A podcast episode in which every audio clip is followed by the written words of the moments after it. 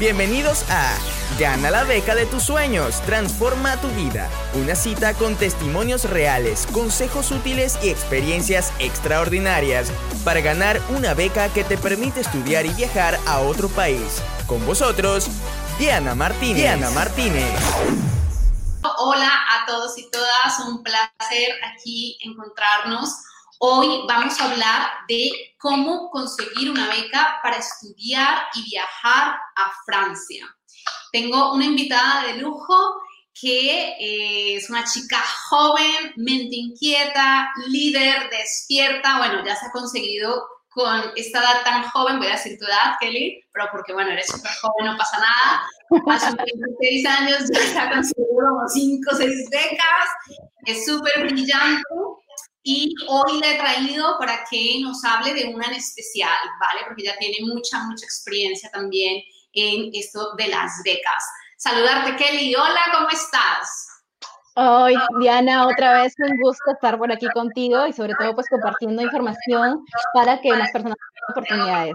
Y nada, este, bien por aquí en Francia, podría decir que hoy es el día más caluroso, así que vamos a ver, Saba. Vale, ¿tú estás en dónde? Cuéntale a todo el mundo. Bueno, eh, para empezar, soy peruana, eh, tengo 26 años y actualmente estoy viviendo en Nantes, en Francia, bueno, ya casi un año aproximadamente y he venido para hacer mi maestría de dos años. Y como ya comentó Diana en algún momento, eh, ahora estoy pues becas parciales que al final me, eh, suman todo, todo lo que debo gastar aquí. Vale, entonces, ya para empezar, eh, la primera pregunta, así para que nos ubiques, es ¿cuándo surgen esas ganas a Kelly de decir, voy a buscar una beca para mi maestría, ¿no? Tú estabas en Perú y ¿cómo surge esto? ¿Cómo llegan estas becas? Eh, ¿Por qué te animas a hacerlo? Cuéntanos. Mm, mira, todo inició, a ver, yo en el 2010 tuve la primera oportunidad para el extranjero en Estados Unidos y desde allí nació ese sentido de querer experimentar la educación internacional, ¿no? En el 2014 tuve la segunda oportunidad para poder ir a Canadá.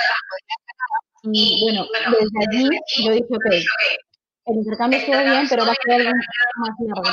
Entonces, eh, resulta que en 2014 yo tengo mi segunda oportunidad para poder estudiar mi intercambio en Canadá. Eh, ahí es donde ya se forjó un poco más mi sentido de educación internacional, ¿no? Cuando regresé, que fue ya casi en 2015 inicios dije, ok, quiero la maestría en el extranjero, ¿no? Para eso me faltaban aún dos años para terminar la carrera. Sin embargo, yo sabía que en mi universidad en Perú había la, la modalidad de poder titularse, eh, no sé cómo es en Colombia, pero en Perú eh, resulta que cuando tú terminas la carrera de cinco años, tú terminas como bachiller. Y para que te eh, conviertas en una ingeniera, en mi caso, tienes que tú sustentar una tesis, una investigación, y este, para eso tienes que hacer una investigación, ¿no? Entonces, en ese paso de eh, sustentar la tesis para convertirme de bachiller a ingeniera, en mi universidad tenían la modalidad de artículo científico. Es decir, tú publicabas un artículo científico y a la vez te convalidaban con una institución eh, esta tesis, ¿no? Entonces me propuse y dije, ok, eh, empecé a investigar en el 2015, inicios de varias becas, y hice como una lista de base de lo que me pedían. Y una de ellas, que es justamente con la que estoy ahora, me pedían un artículo científico. Entonces llevo esa mina en 2015, dos años antes de terminar mi carrera, viendo la forma de hacer de la tesis. Porque a diferencia de otras universidades, en mi universidad no teníamos gusto de tesis. Entonces eh, fue algo muy de iniciativa personal el poder iniciar esta investigación. Tuve el apoyo creciente de los profesores que aún continuaban cursos y digamos que todo esto inició en el 2015.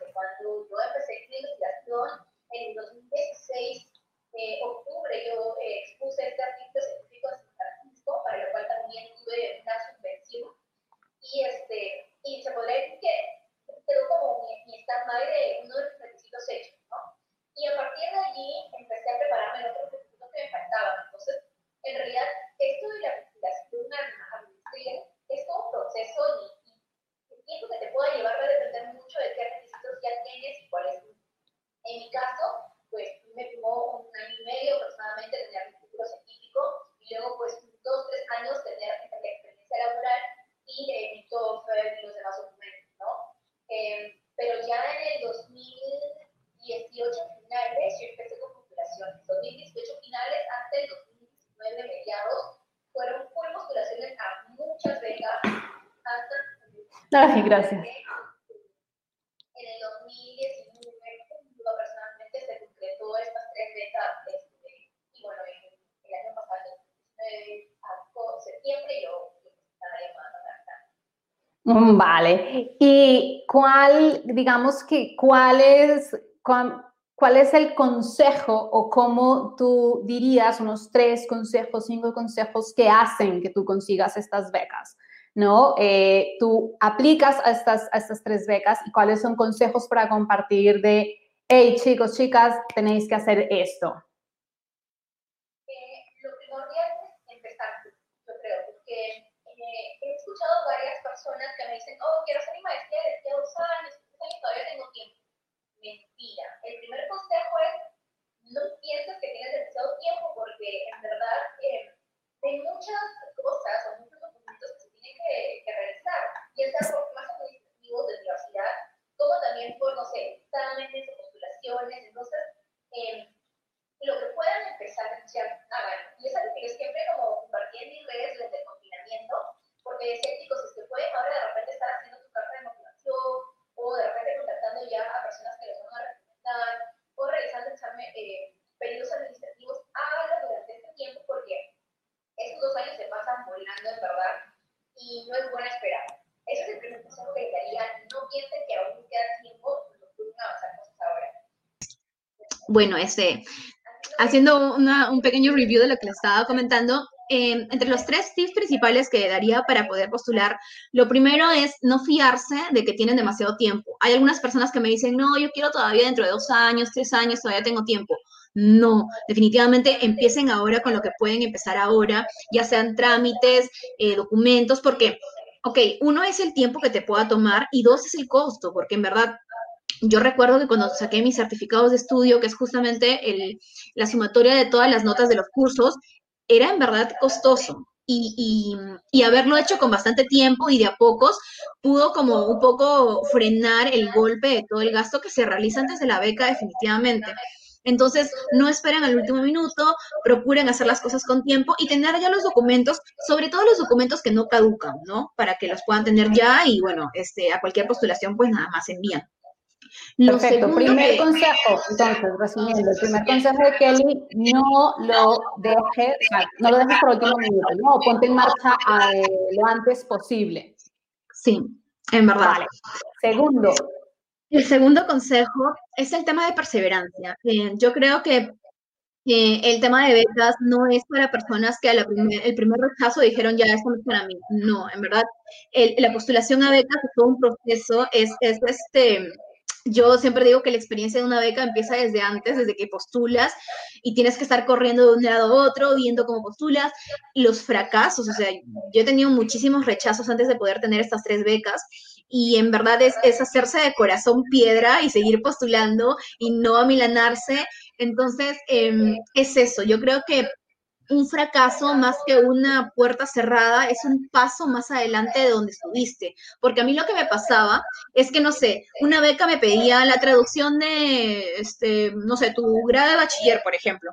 Entonces yo ya tenía el grado de bachiller tradu traducido, postulaba, me rechazaban. Pero bueno, de la nada me encontraba con otra beca y me pedían lo mismo. Entonces yo, yo ya tenía el documento traducido y decía, ok, o sea, no estoy en cero, sino que ya avancé algo para lo que me rechazaron quizá pero ya tengo ese documento y estoy un paso más adelante.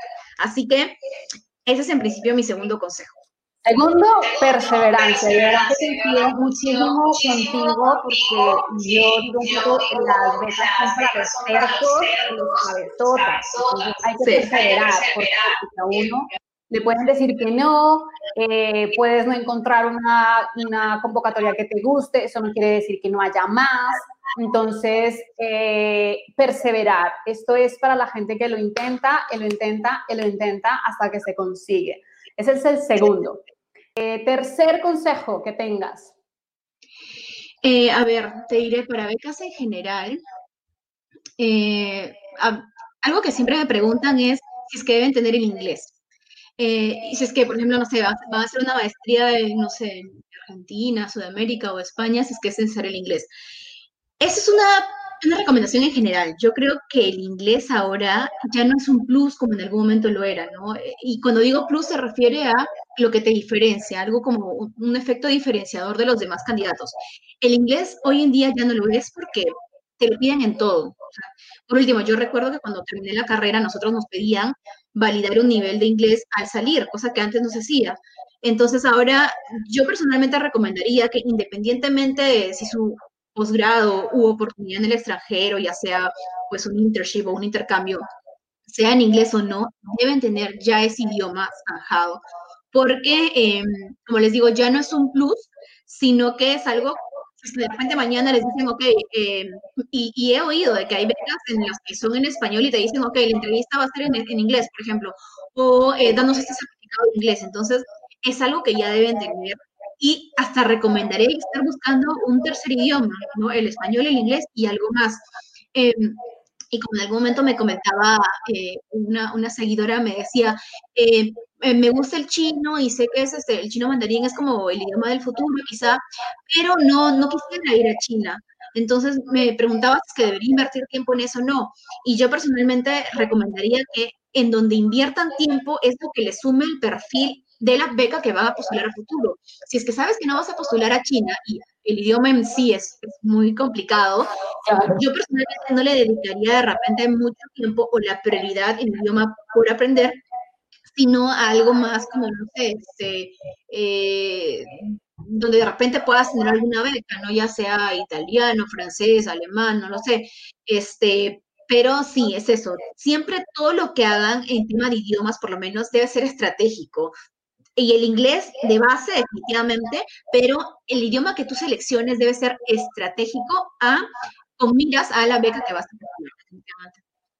Genial, recapitulando, entonces, el tercer consejo es lo que, la frase que yo adoro y que me creé hace tiempo, que es invierte en ti, aprende inglés. Y Kelly lo ratifica de una forma mucho más clara de lo que, tal vez de lo que yo lo he insistido, y es que esto ya no es un plus, esto ya es una necesidad. Yo antes decía un poco que no tenerlo empieza a ser como un, a tener un grado de analfabetismo, ¿vale? Así de cruel, o sea, aunque suene cruel, pero hoy día no manejar, eh, no manejarse en Internet, por ejemplo, o sea, no tener un perfil en LinkedIn, por ejemplo, no tener, no tener una presencia online y no tener el inglés, empiezan a ser empieza a quedar cojo. Entonces, ese es el tercero. Y el cuarto, porque de una vez has comentado dos, has dado una información eh, que me encanta, y es la estrategia. Eh, esto que Kelly dice es clave, es decir, eh, no tiene sentido aprender chino si tú no vas a ir a la China o no vas a desarrollar un trabajo en China. ¿Por qué? Porque es un idioma en el que puedes llegar a tardar amigos que lo están estudiando en China con una beca cerca de cinco años. Es decir, no es un idioma de estos como el inglés que uno puede ir un poco más ágil. ¿Por qué? Porque allí hay todo un, allí hay todo un, ay, se me apagó. Eh, allí hay todo un, un, nuevo alfabeto, ¿de acuerdo? Es un nuevo alfabeto, son unos nuevos sonidos. Eh, entonces, em, la estrategia es clave. ¿Tienes más consejos? No, en principio yo creo que esos serían pues los, los sí, los consejos principales. Igual y eh, yo creo que cada postulante es, es, es, un mundo definitivamente y cada uno va, a medida que postule, va a encontrar estos tips, estas cosas que recomendaría a otras personas de acuerdo a su mismo perfil, ¿no? Eh, pero en global yo creo que es eso, ¿no? Em, y quédense con eso, la experiencia de una beca empieza desde antes, eh, e, es un aprendizaje desde antes y nadie más que ustedes lo debe iniciar, porque definitivamente em, al final quien queda y quien se va a la beca es uno. Entonces, es uno quien debe afrontar varias cositas solo, ¿no? Perfecto. Eh, ahora me gustaría que nos compartieras consejos o tips relacionados con conseguir la beca. ¿Qué, qué, cuáles son esas cosas que hacen posible que uno consiga una beca? Que uno sea merecedor de una beca y que digan, sí, eres tú la persona que queremos tener aquí en, nuestro, en nuestra universidad con este programa de beca. Yo creo que lo primordial es la actitud. Em, Y mira, yo siempre digo, y eso va concatenado con una idea que siempre tengo, este, una nota no define el potencial de una persona. ¿Qué es lo que pasa? Generalmente eh, las personas piensan que las becas son para genios, para personas que solamente pues, se sacan 20. En Perú el sistema es vigesimal de 0 a 20. Em, y no es así, porque yo creo que va mucho más allá de una nota, va, va más a la actitud, va más a las habilidades blandas, porque cuando tú tienes una entrevista o cuando tú redactas una carta o tu ensayo de motivación, ellos lo que quieren es que seas una persona que va a representar bien a su país, ¿sabes? Eh, hay personas que de repente son muy buenos, muy genios y todo, pero son a veces un poco introvertidos, un poco cerrados en su mundo, y eso no permite que de repente se puedan expresar abiertamente o expresar todas las ideas que definitivamente tienen el potencial. Em, yo creo que definitivamente para que una persona o una organización te seleccione, tienes que vender muchísimo y tienes que saber qué decir y cómo decirlo, ¿no? cuando uno postula a una beca tiene que ir ya con mente ganadora, definitivamente, o sea, y, puede sonar hasta un poco jactancioso, pero tú eres lo mejor que esa beca puede tener. Esa es la actitud de la que debes ser. Porque si tú ya vas desde un inicio con que, pucha, no tengo este, este requisito, no tengo estos, ya desde ahí estamos mal, desde ahí tú mismo no confías en ti. Y, puede ser cierto, puede ser cierto que de repente no tengas esta experiencia laboral, no tengas esto, no tengas el otro, pero si vas a postular, ve con uñas y dientes. Eh, yo creo que el momento de que uno tiene la entrevista, lo que, lo que ellos buscan en realidad es que tú puedas expresar todo lo que de repente has dicho en, una carta, porque definitivamente del dicho al hecho es, muy, difícil, ¿no? Es muy, diferente, vamos a decirlo. Entonces, eh, yo creo que es eso, cuando uno postula una beca, tiene que ir absolutamente seguro de que la va a agarrar, y si no la agarra, pues bien, a la siguiente la va a hacer, pero tienes que eh, mantener esa actitud bastante, esa actitud de ganador, esa actitud de seguro sobre lo que tienes, que independientemente de lo que los otros candidatos puedan tener, lo que tú les puedes dar es lo que ellos necesitan. Mm, muy bien, ahí yo digamos que lo condenso en esto que dices de la actitud es clave y es saber venderte, ¿no? Entre comillas, saber vender que uno es esa persona que ellos están buscando, que uno es esa persona líder, es esa persona que realmente va a aportar y va a hacer una transformación al regresar al país. Entonces, ese es el, punto. Luego, mm, eh, hay algo que tú has hecho y que es genial, y es esto que yo insistía, eh, que tú has seguido tres becas parciales, ¿no? Para hacer estos estudios de máster en Francia. Entonces, un poco que nos digas, bueno, ¿qué estudios estás haciendo en Francia? ¿En qué va la maestría? Y cómo es que encuentras las tres parciales y cómo al final consigues todas y danos un poco una, una descripción de todo esto. Bueno, en principio, eh, bueno, como les comenté, yo inicié esto de la educación internacional a través del inglés. Este fue el primer idioma que yo aprendí y este es el idioma que yo quiero perfeccionar con respecto al ámbito técnico profesional, ¿no? Entonces yo tenía seguro que la maestría la quería seguir en inglés. Sin embargo, el idioma francés siempre a mí me atrajo y es por eso que inicié la maestría en Francia eh, en inglés, que es Project Management in Energy and Environmental Engineering. Es una maestría pues en energía y ambiente. Em, yo inicié ya con, con, estudios del idioma francés porque quería justamente no tener ese choque cultural al momento de, de, ingresar, pero no era un requisito de mi, mi maestría. Entonces, pues fue un research completo, un, research que yo digo, en verdad me pasé semanas de semanas, o mejor, fines de semana sobre fines de semana encerrada en mi cuarto buscando becas. Y eso es cuando a veces me dicen como, ay, Kelly, no encuentro esa beca, ¿me la puedes buscar? Y yo como, o sea, si es que tú eres interesado, tienes que iniciar. En verdad es eso, tienes que iniciar. Entonces, estas tres becas parciales yo las inicié así, literal buscando en Google becas para Francia en inglés eso fue como yo inicié. Súper simple, súper sencillo, pero así es como uno tiene iniciativa, ¿no?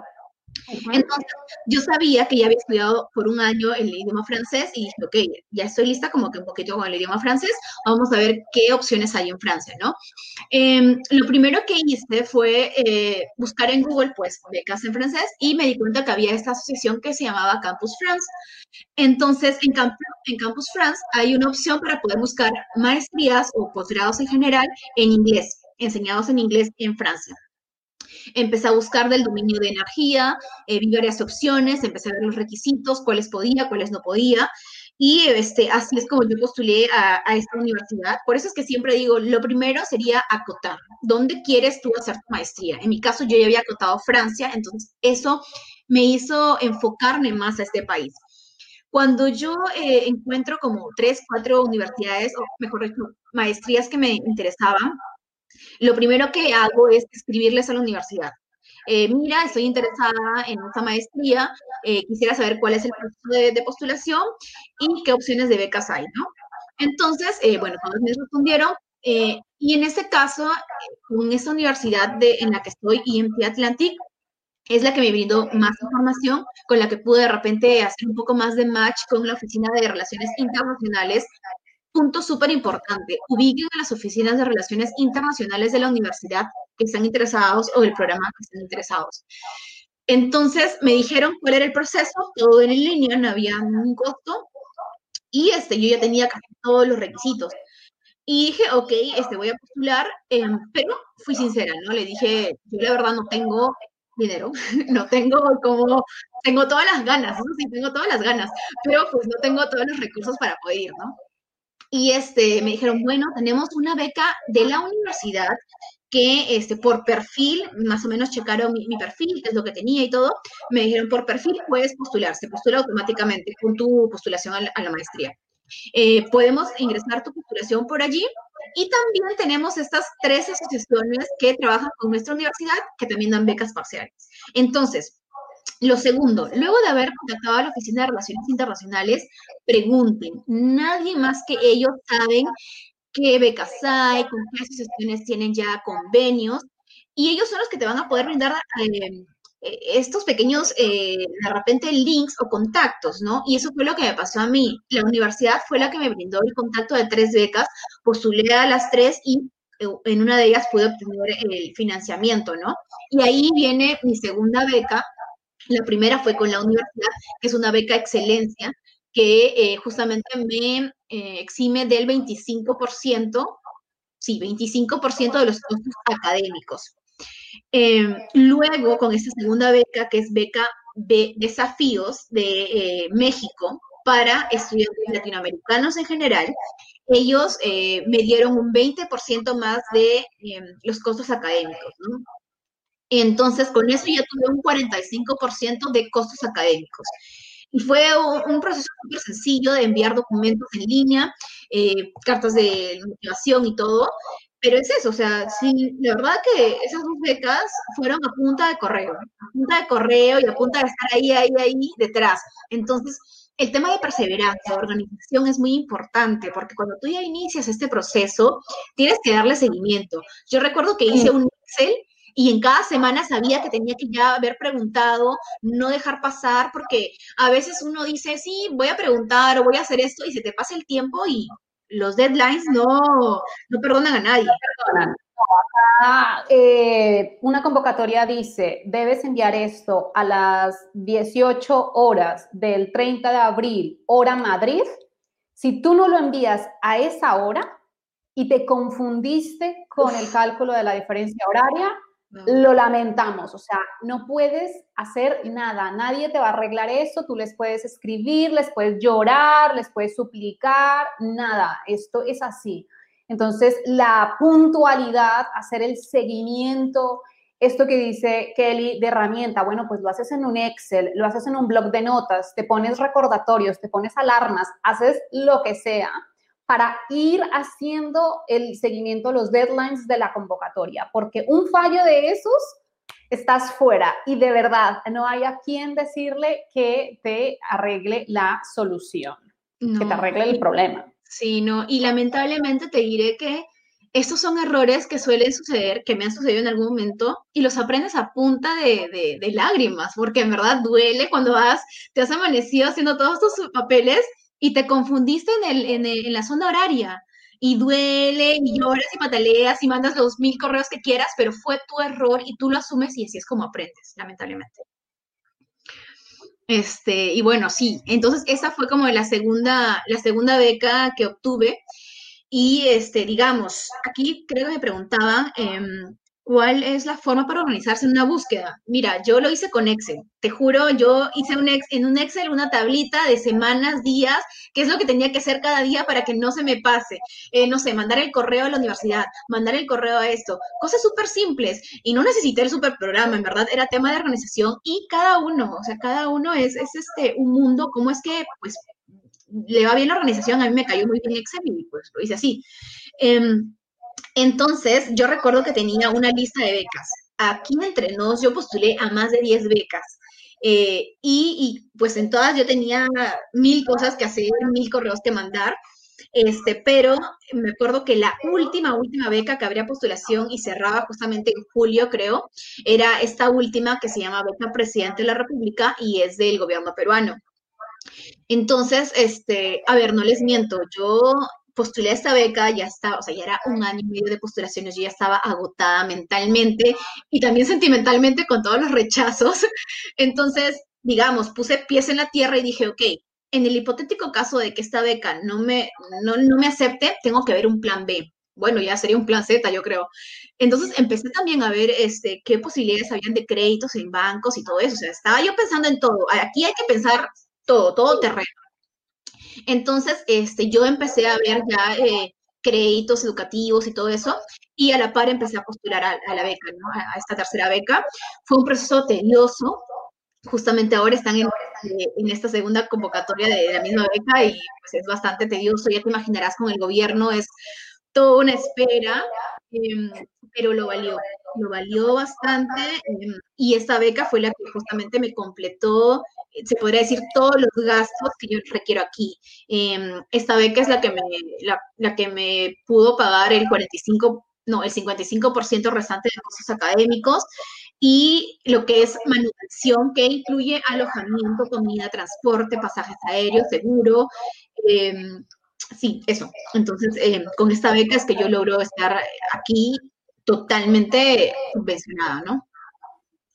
Genial, bueno, aquí ya tenemos todo el, todo, el, todo el recorrido que nos hace Kelly de lo que fue su proceso, de los altos y bajos, porque esto no es una cosa que uno les va a decir, no, esto todo el tiempo está uno sonriendo, no, hay días en que te dicen que no, no te responden los correos, otros días uno consigue al guillo, ay, te respondieron, ¿no?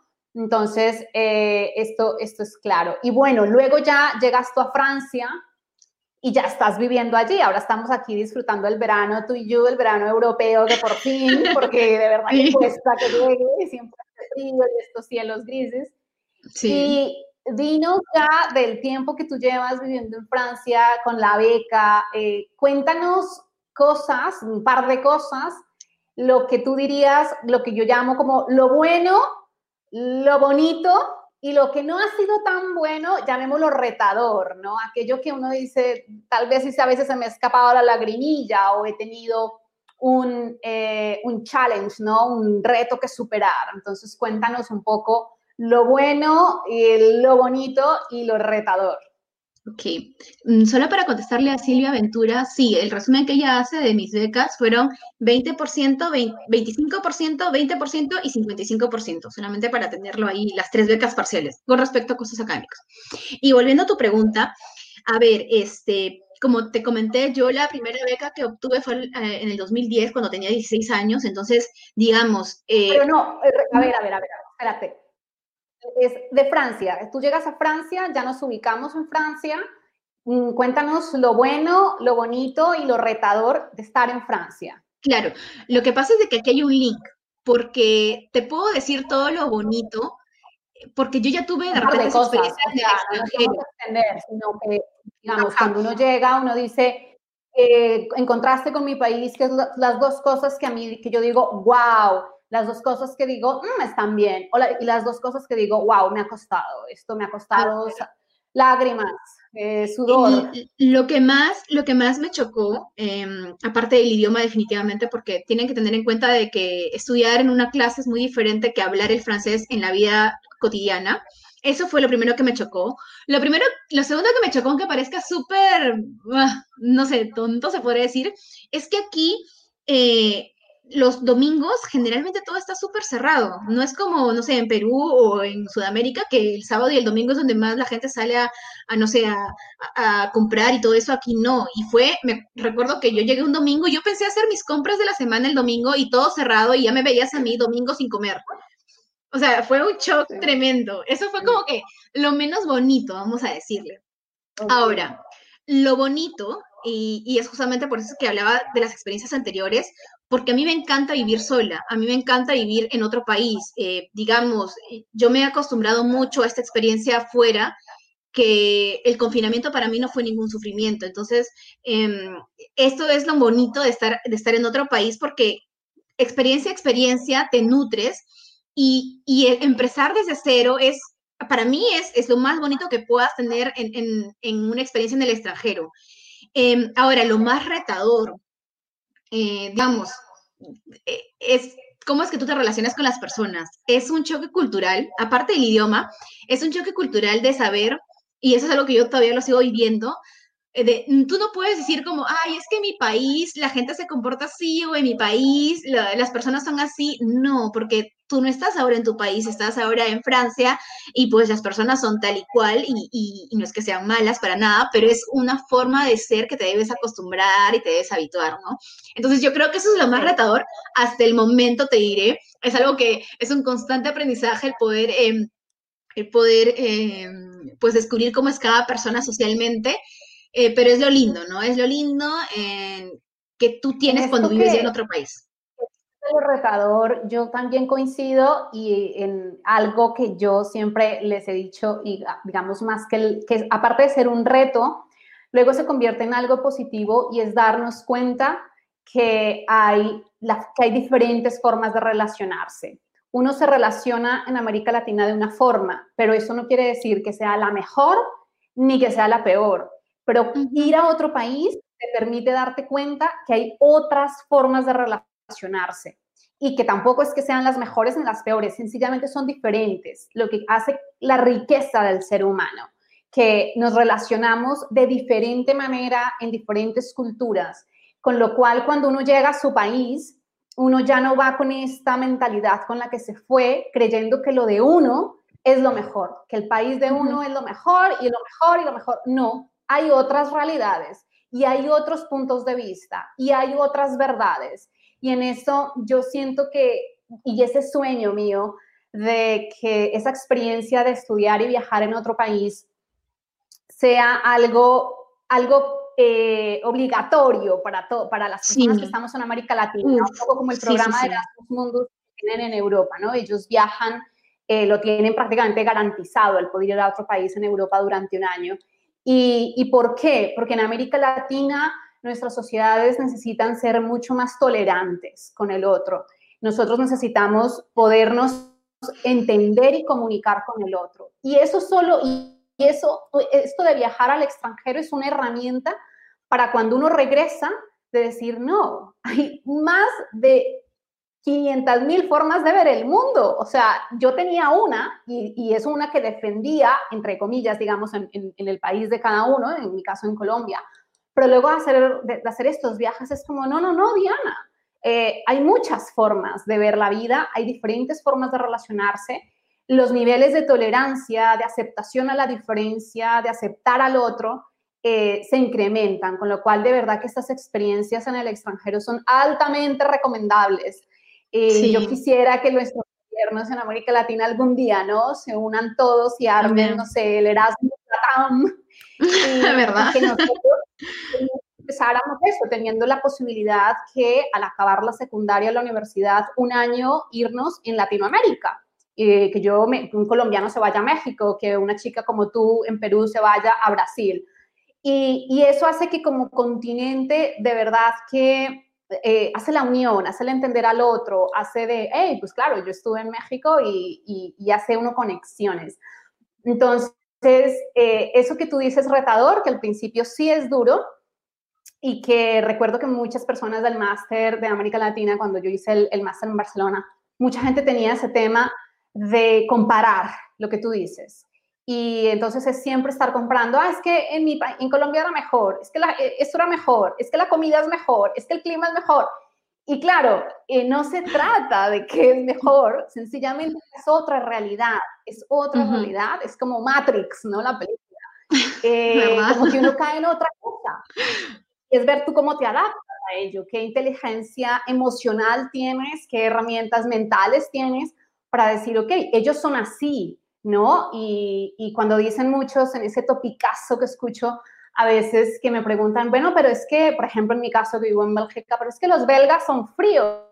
¿Qué quieres decir con eso? El hecho, no todo el mundo tiene que saltar, ¿no? Como, como los latinos, no, todos tienen que ser así. Hay, tiene, que, tenemos, tiene que haber diversidad y eso es lo bonito de la raza humana, del, del ser humano, que hay diversidad, que hay otras formas y que no se trata de que unos son fríos y otros son calientes y unos son blancos y otros son negros y poner todo como en un, como siempre en una disparidad, ¿no? Y otros son ricos y otros son pobres y otros son eh, inteligentes y los otros son menos inteligentes, sino en, en darnos cuenta que justamente esa, esa forma de relacionarse, esas diferencias son lo que hacen, lo que enriquecen a la humanidad.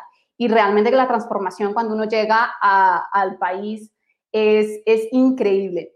Bueno, antes, porque ya se nos está acabando el tiempo, me gustaría que, eh, Kelly, tú estás aprendiendo francés. Eh, entonces, que nos des unos consejos prácticos para aprender francés y luego eh, vamos a alguna ronda de preguntas. Danos unos consejos prácticos, útiles, reales para aquellos que quieren aprender francés. Lo primero, tengan una pizarra a la mano.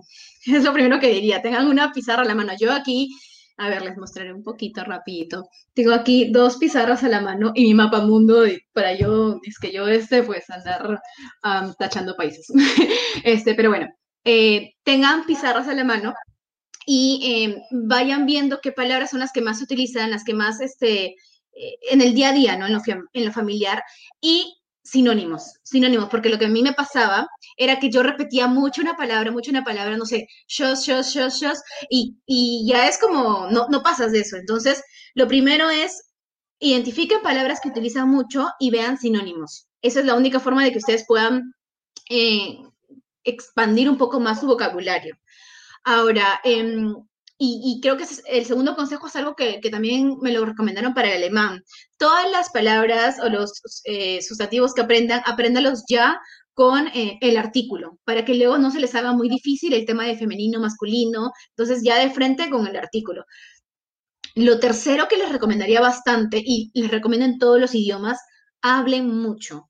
Y yo, eh, se habrán dado cuenta, pues hablo mucho. Entonces, eso es algo bueno cuando tú aprendes un idioma porque así lo hables mal, eh, es la única forma de que puedas aprender, de que te puedan corregir. Entonces, eh, uff, si les contara aquí los errores que he cometido, los errores y horrores que he cometido en francés, em, y me han corregido y he sentido roche, vergüenza, como se dice en Perú, son las únicas formas de que tú puedas aprender, en verdad. Eh, eh, esto, esto de, cometer errores y que te digan, ay, tu acento no se escucha o no se entiende, es normal cuando aprendes un idioma. Entonces, el tercer consejo es eso, hable mucho, aunque les dé un poco de, pues, shy, eh, de timidez.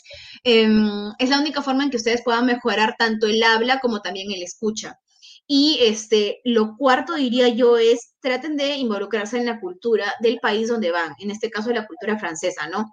A ver, yo les diré, es para mí muy complicado el practicar el francés aquí porque, como les comento, mi maestría es en inglés y todos mis compañeros hablan inglés y les diré que en mi maestría eh, eh, quizá un amigo y yo somos los únicos que tenemos el nivel de francés más alto, entonces es muy complicado el poder practicarlo. Sin embargo, he tratado de, desde el inicio, hacer amigos franceses, eh, practicar de mil formas el francés con los profesores, eh, no sé, yendo a tomar cafés, fuera de la universidad, porque esa es la única forma en que tú te buscas las maneras de poder mejorar el idioma. A veces, y me, me, han dicho, pero no, no tengo con quién practicarlo, no sé qué hacer, pero es que en verdad hay muchas plataformas en línea, por ejemplo, no sé, eh, eh, si no me equivoco, hay una plataforma que es Babel, donde tú puedes como eh, hablar con personas del idioma que son nativos y que ellos quieren aprender de repente español y tú quieres aprender de repente francés. Entonces, hay formas, ¿no? yo creo que esos son los cuatro como pilares que me han servido a mí bastante para el tema del francés. Es bastante práctica, eso sí, es bastante práctica porque te puedes saber toda la gramática que tú quieras, pero si no lo hablas, es un cero. Em, eso, eso es principalmente lo que me está sirviendo a mí bastante ahora. Y viaje, viaje mucho. Por ejemplo, hace unas, la semana pasada estuve viajando toda sola y, aprendes porque aprendes y practicas porque practicas. Te pones en unas situaciones muy, muy fuera de tu zona de confort que te hacen desarrollar ese sentido de supervivencia en francés, vamos a decirlo. Claro, ya toca porque toca. Y, eso es verdad, eh, como todo. es decir, la práctica es lo que lo va convirtiendo a uno en, dominar algo y en un futuro convertirte en un experto.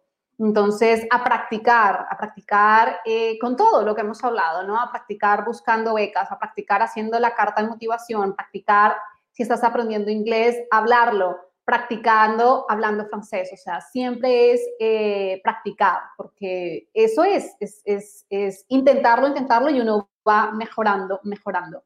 De verdad que ha sido un placer, Kelly, eh, tenerte por aquí con todo este contenido de valor. Y, y bueno, eh, para quienes eh, quieran seguir recibiendo más consejos, nos pueden seguir en Instagram, nos pueden, pueden enviar un mensaje a Kelly, que está en Francia, entonces así le preguntan, pueden empezar a seguirla. Y eh, ahora, ¿qué te parece si respondemos algunas preguntas un par de, de minutos? ¿Vale? Ok, perfecto. te pregunta por aquí María Angélica, ¿sigues estudiando francés en Francia en algún instituto? Eh, mira, mi maestría, la malla curricular incluye los cursos de francés. Eh, por nivel, por el nivel que tú llegues, ellos te empiezan a preparar. Entonces yo sigo llevando el, ahorita llevo pues el avanzado y, y sí, eso es lo que incluye. Eso es importante. Ok. Eh, ¿Aplicaste a becas para másters en áreas que te gustaban o cualquier máster con tal que fuera en Francia? Porque a veces hay becas que no cubren ciertos másters, pregunta Sofía. Sí, a ver, aquí es una pregunta importante porque, por ejemplo, mi carrera es ingeniería industrial y, sin embargo, el área de energía no es muy como desarrollada en, ese, en, en esa ingeniería. Sin embargo, yo, como ya estaba súper focalizada desde el inicio, hice mi experiencia profesional en el rubro de energía y así es como también pude postular a la maestría de energía, ¿no? Eso no quiere decir que si tú tienes de repente experiencia en algún otro rubro no puedas postular. Puede que sí lo hagas si es que, no sé, tienes cursos o proyectos de investigación. Hay muchas formas en las cuales tú puedes encaminar tu postulación y tu perfil a la maestría que estás postulando. Ok, perfecto. Bueno, pues eh, ya con esto vamos cerrando. Nos dan las gracias. Dicen muchas gracias, Kelly. Mil gracias, Kelly. Eh, gracias, gracias, muchas gracias. Entonces, no, para nosotros de verdad, gracias a ello también te digo por aceptar la invitación y al final para nosotros es un placer siempre compartir eh, esa experiencia, ¿no? Que nosotros hemos tenido de transformación, porque el que la vive, como dicen en Colombia, el que la vive es el que lo cuenta, el que lo goza, eh, el que lo vive es el que lo puede transmitir. Y la invitación siempre será a que cada uno de, ustedes que quiera, hágalo, hazlo. No te quedes solo con lo que nosotros te decimos, vívelo, vive la experiencia. Eh, ponte pilas con la carta de motivación, ponte pilas a buscar becas. Y, te vas, te vas y luego serás el invitado que inspira nos a, escribes, Nos escribes diciéndonos, me fui porque las escuché. Exacto, que nos digan que ustedes me motivaron y al final me fui, quiero que me inviten a hablar de mi experiencia en, en, YouTube, en Instagram, en Facebook, donde quieran y nosotras encantadas.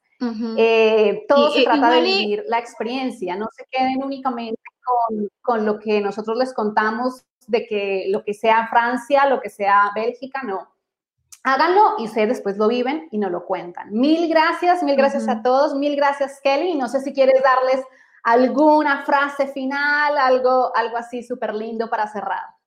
Sí, mm, bueno, nada más decirles que sé definitivamente que hay muchas preguntas y muchas dudas, por eso es que generalmente pues Diana y yo tratamos de compartir toda esta información en nuestras redes, así que yo estoy totalmente segura que tanto Diana en su Instagram como en mi caso en mi Instagram, eh, eh, porkeli.tvlr o Travel Learner vamos a poder resolver varias dudas que ustedes tengan, porque definitivamente sí es, es, un, es un aprendizaje de antes, durante y después. Así que si es que tienen la oportunidad y si es que tienen ya la, idea, no duden en, mandarnos un mensajito, en preguntarnos cosas muy básicas como, no sé, este, qué idioma hablan o cuánto, cuánto se gastan en, el país. Son cosas muy básicas, pero que de repente por el tiempo y todo no tenemos este, pues el, espacio para poder compartirlas, pero con gusto yo creo que las dos estamos muy eh, abiertos a poder responderles eh, esas dudas. Perfecto. Mil gracias a todos. Seguirnos cuidando, cada uno donde esté. Eh, un abrazo, buenas tardes, buenas noches, buenos días, depende de donde te conectes. Un abrazo grande. Chao. Gracias. Hasta luego. Espero que hayas disfrutado del episodio de hoy. Si quieres conseguir una beca para estudiar en otro país, te invito a descargar nuestra aplicación Mi Beca. Mi beca reúne el mayor número de becas para personas de América Latina y España. Toda la información la encontrarás en la página web www.mibeca.net. En pocos minutos, nuestra base de datos te entregará el listado de becas que encajan con tus preferencias. Asimismo, podrás guardar tus becas en la sección de favoritos. Con mi beca, vuela alto, llega lejos. Todo en www.mibeca.net. Te mando un abrazo y te deseo lo mejor en tu camino.